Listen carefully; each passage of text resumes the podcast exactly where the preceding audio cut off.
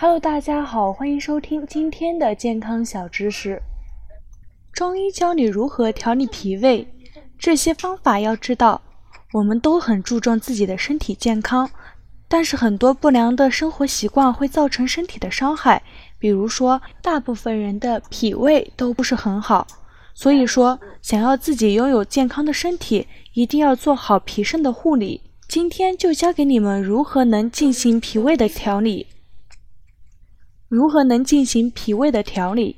首先要纠正不良的生活习惯，日常饮食上，晨起不宜空腹吃生冷的瓜果，喝温开水，尽量不要喝凉白开，养成正常的排便习惯，尽量少吃硬质、辛辣、刺激、油腻的食物。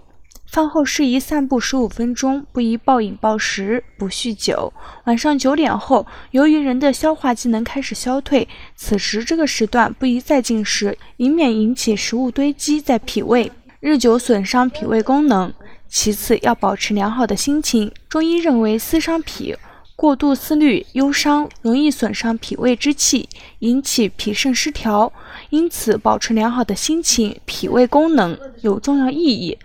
最后，脾胃的调理也可以采取一些养生的药膳，常用的药膳之一莲子砂仁猪肚汤，取莲子三十克，砂仁二十克，研成细末备用。取猪肚二百五十克，切片后加入生姜三片，黄酒少许，适量的水，适量的水，文火煎煮两个小时后，将上述药末加入，再文火煎煮十分钟即可。莲子、砂仁皆是健脾益气的药物，而且气味芬香，有芬香行脾之效。与猪肚同煮，则调理脾胃之效更强，是调理脾胃之效的常用药膳组合。也可取山药五十克、白术五十克、大米适量，煮粥食用。对伴有腹泻的人群尤为适宜。除药膳外，也可选用艾灸足三里穴的方法。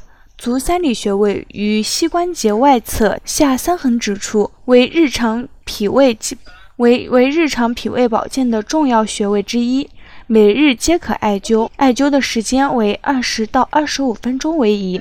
关于脾肾调理的方法，我们进行了详细的介绍，我们也知道了一些调理脾胃的一些常见的方法。